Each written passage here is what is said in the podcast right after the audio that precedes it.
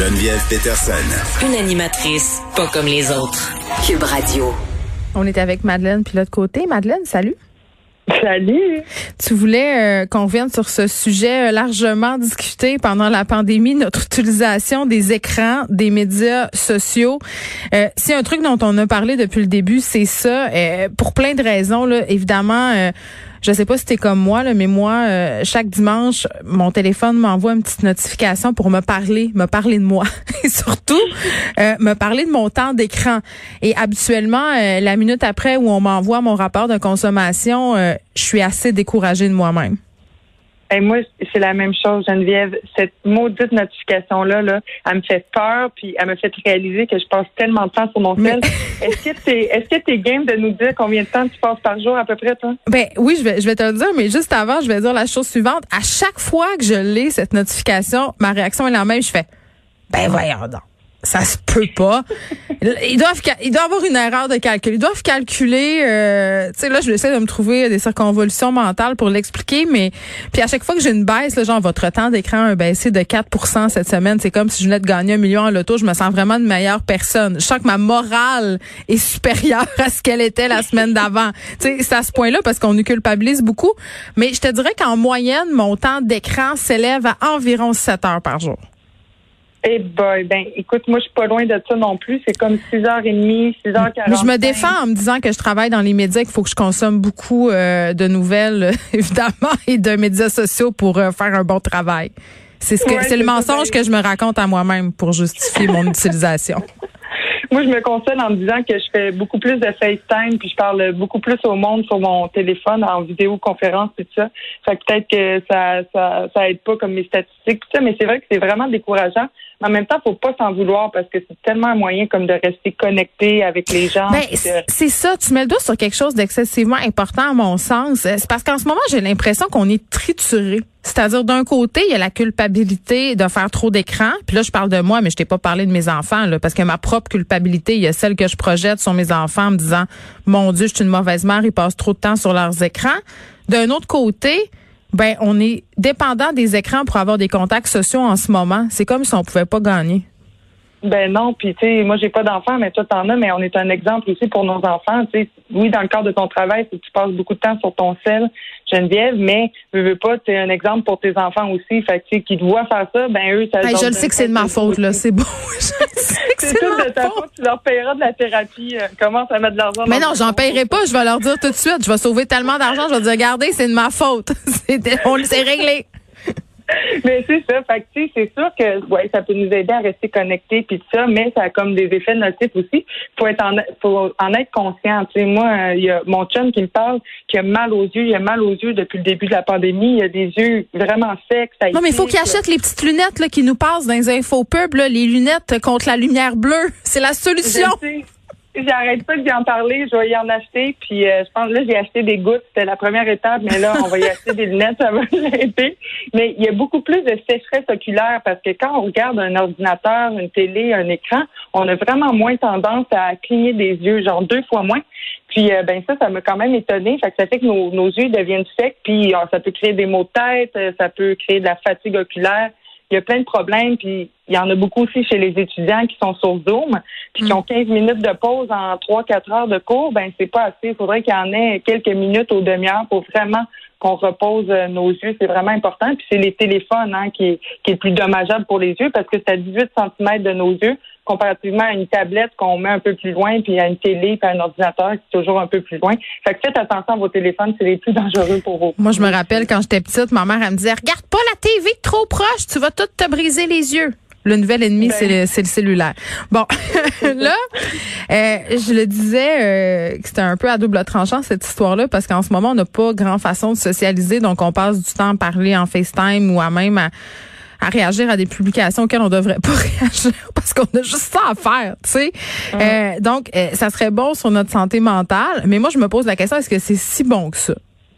Ben, c'est une question qu'il faut se poser, puis elle est bonne à se poser parce que oui, c'est bon, tu sais, ça peut nous offrir un soutien émotif. Moi, j'ai eu des bonnes conversations avec des amis qui allaient pas trop bien. Moi aussi, quand ça allait un peu plus mollo, ben, j'ai pris mon téléphone, puis on peut jaser. Ça peut vraiment être bien pour ça. Tu sais, c'est un endroit aussi pour se réfugier contre le stress.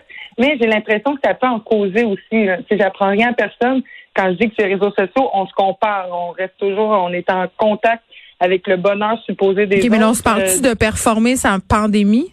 Je veux dire, tout le monde a l'air d'avoir tellement de belles pandémies. Là, ils sont dans des chalets, ils font de la bouffe, ils sont full sportifs, ils en profitent pour faire des tutoriels de croissance de je sais pas quoi pour devenir une meilleure personne. Moi, je regarde ça puis je me sens comme un tas de marde. Ben c'est ça, ça a quoi de vraiment décourageant. Moi, j'en ai pas fait de pain Geneviève là, puis je sais pas comment faire une belle miche. J'en fais pas de ce qu'ils te font, c'est clair? J'en ferai pas non plus. Regarde, on n'en fait pas pantoute. Là, on voit les autres en faire. Puis en plus, être bon à un enfant, puis ils n'ont jamais fait ça de leur mot de vie. Ben, tu sais, je veux dire, c'est sûr que ça fait OK, excuse. Moi, j'habite à côté du parc Maisonneuve, là, puis je peux te dire que c'est pas donné à tous d'avoir une belle enjambée en ce qu'ils font, OK? C'est réglé.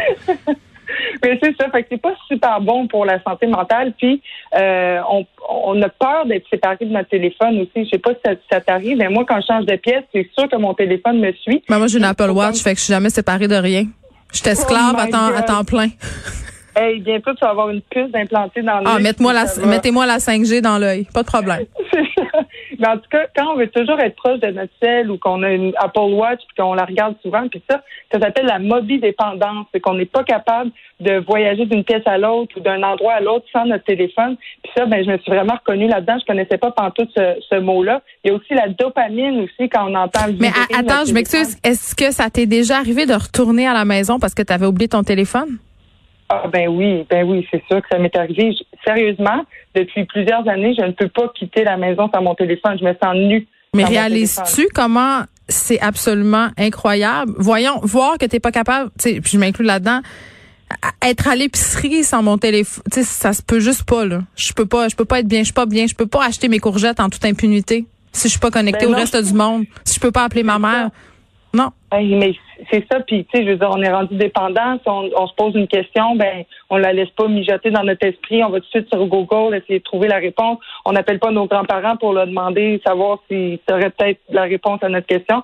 On est vraiment dépendant, oui, des textos, des contacts avec les autres, mais aussi de l'accès à l'information. Mm ça peut être dangereux pour d'autres affaires. Est-ce qu'on est aussi dépendant des belles images? Parce que tu parlais euh, tantôt que peut-être parfois ça exerçait une certaine pression, ça pouvait peut-être causer plus de tort que de bien là, de se gargariser de perfection longueur de journée. Euh, il y a quand même une tendance depuis quelques années sur les médias sociaux. Euh, on nous parle beaucoup d'authenticité. Moi, ça me fait toujours sourire parce que je trouve qu'il n'y a rien de moins authentique qu'une image pseudo-authentique. Mais il y a des gens qui font leurs efforts quand même pour essayer d'être réels. Oui, puis on a vu plus en plus en pandémie de, de gens qui essaient d'être réels.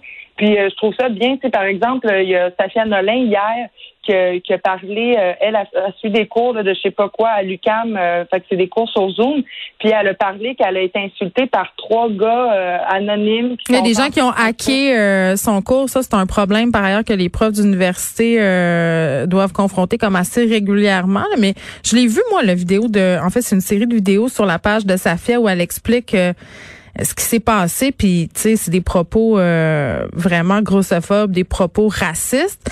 Puis tu sais, à la fin, elle se dit, je, me demandais si c'était une bonne chose de poster ça. Puis, tu sais, je comprends que c'est important de le dénoncer, c'est absolument inacceptable, mais je me demandais justement si c'était une bonne chose. Tu sais, je comprends. J'essaie de comprendre le but.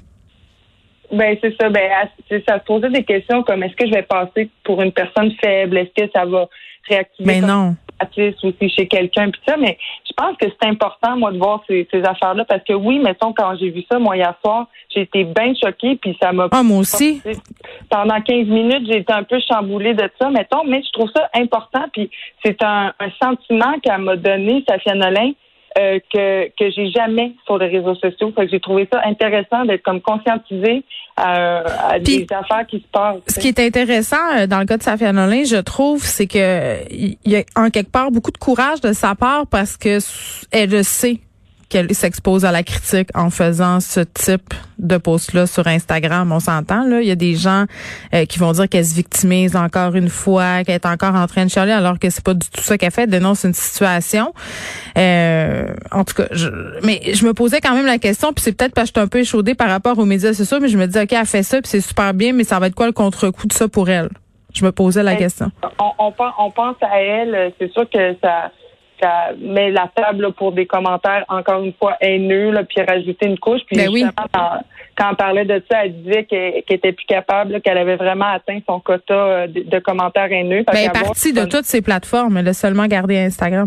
Tu voulais me Ben, parler de Marina. Bastarache aussi? Ben oui, Marina Bastarache qui a 210 000 abonnés sur euh, Instagram, qui est une super belle fille, euh, qui, qui démontre une image parfaite que j'aime bien suivre aussi parce qu'elle est entraînante et elle est fun. Puis hier, ben elle a posté dans ses stories, euh, à parler à ses abonnés en disant qu'elle allait pas trop bien, qu'elle a trouvé ça un peu difficile le confinement et tout ça. Puis j'ai trouvé ça intéressant de voir l'autre côté de, de, de Marina, tu sais, de qu'on sorte un peu du personnage public, là, puis qu'on parle des vraies affaires. Puis elle a fait un sondage dans sa story en disant, vous, est-ce que vous trouvez ça plus difficile? Puis la plupart des gens disaient, oui, moi aussi, je trouve ça difficile. Donc, je trouve ça intéressant de qu'on puisse euh, aussi se confier aux stars qu'on aime, aux influenceurs, puis qu'on puisse échanger comme ça. Là, ça, ça amène de belles discussions, puis on se sent vraiment moins seul, sérieusement. Ben, on se sent moins tout seul peut-être de partager du pas le fun quand tu dis bon ben même elle, là, même Marina Bastarache là, qui a l'air d'avoir une super belle vie, qui est une fille euh, super belle puis tout, elle aussi a de la misère en ce moment. Vraiment, vraiment, vraiment, vraiment. Bon, euh, euh, tu disais euh, Safia Nolin, Marina Bastarache, Madonna aussi? Oui, ben, j'ai revu, je fouillais pour voir ce que les stars avaient fait, mais Madonna, dans la première vague, on la voit dans une vidéo qu'elle a postée sur les réseaux sociaux, est tout nue dans son bain. ok, c'est un peu, c'est drôle, ok, mais elle est tout nue dans son bain, puis elle se pose des questions sur son âge, elle se pose des grandes questions existentielles. Puis elle, elle, elle finit dans son vidéo qui dure une minute par dire que elle se rend compte qu'on est vraiment tous dans le même bateau, puis que si le monde va mal, puis si le monde crache, ben qu'on va tous cracher en même temps. Puis moi, j'ai trouvé ça vraiment intéressant de la voir vraiment. En même temps, on s'entend que Madonna, avec l'argent qu'elle a et le privilège qu'elle a, elle va cracher peut-être moins fort que certaines autres personnes. Hein? Moi, c'est un peu ça, Ouais. des fois, mon bémol par rapport à la détresse des vedettes. Ou elle va cracher en dernier parce qu'elle va être protégée par son argent. Et tout ça pour dire que c'est c'est on n'aurait pas vu ça s'il n'y avait pas eu la pandémie. Mm. C'est intéressant de même voir des grandes vedettes qui osent se poser des questions comme ça, puis qui osent aussi mettre ça sur les réseaux sociaux. Moi, sérieusement, ça me met un petit baume là, de voir Madonna qui, qui, qui se pète des crises d'angoisse dans son pain. Ben, c'est- Ça a quelque chose de rassurant. tu te dis, écoute, tu m'aimes la capote, j'ai le droit aussi. Madeleine, euh, puis l'autre côté, on sait pas si on va faire moins d'écran euh, parce que je pense qu'on vient de comprendre qu'on est fortement dépendant.